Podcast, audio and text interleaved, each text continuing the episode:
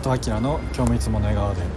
このラジオはオーガニックやウェルビーイングをテーマにさまざまな地域で活動してきた中戸明が人生を今より少しでもウェルビーイングに暮らしたいと思っているあなたにお届けするご機嫌ラジオです、えー、現在淡路島でオーガニックショップを立ち上げ準備中です、えー、ということでこんばんは。ちょっと今外にいるのでいろいろうるさい音が入ってるかもしれませんがすいません。ということで今6時13分ぐらいの配信になってます、えー、今日はね日中大阪の梅田で、えー、四隅大輔さんの、えー、新刊発売の記念トークライブがあったのでそっちに行ってきました。ということで先にお知らせさせていただきます、えー、11月3日祝日金曜日いいお産の日にバースジャーニーの2回目をやります、えー、現役の助産師2名に来ていただいてお産のことをね一緒に学んで、えー、考えて対話するイベントになってます、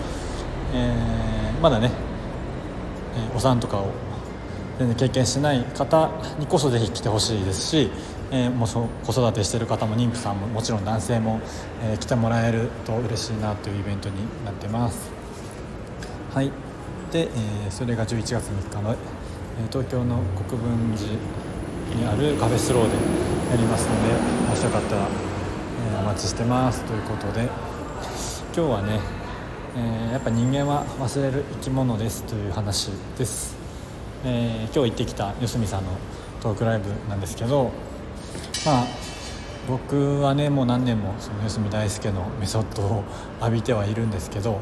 本当に大切なことみたいなのは分かってはいるつもりなんですけどやっぱり日々の、えー、ノイズいろんなノイズですね。物のノイズもそうだし情報のノイズもそうだし、えー、人間関係のノイズもそうですね。いろんなノイズにまみれて、えー、本当のね自分が、え自分を失いかけるっていうのは、まあ、あると思います、まあ、みんなね絶対これはあることだと思うんだよ。人間は忘れる生き物なので。まあ、だからこそこうやってねこう学び直ししたりこうやってね人に会ったり、えー、っていうのがやっぱ大事なのかなと思います。本当にね自分の命をどう使うか自分の時間をどう使うかみたいなところをね、まあ、改めて考えさせてもらうきっかけになりました、まあ、久々に大輔さんとも写真撮ったりなんかして、まあ、何回もね会ってるんですけどツーショットで撮るのもあんまなかったんで、え、サインサインもらってなんか写真とか撮ってもらいました。で、えっと、オンラインサロンの大阪のメンバーもあんまり会ったことなかったので終わってからねちょっとだけお茶してみたいなのして、まあ、やっぱり人とのつながりが一番やっぱ価値になるなるかなっていうのはやっぱいつも思ってます。こういうオンラインサロンとかに入ってね、えーと、四隅大輔さんの考え方とかメソッドを受けるのも大切なんですけどそこで出会う人たちがやっぱり、えー、財産だなというのを改めて感じました。そんなこんなで、えー四隅さんのね新刊「超ミニマルライフ」というのが出たので、まあ、今日買ってきたのでちょっとずつ読みたいななんて思ってます、えー、前前巻のね、えっと、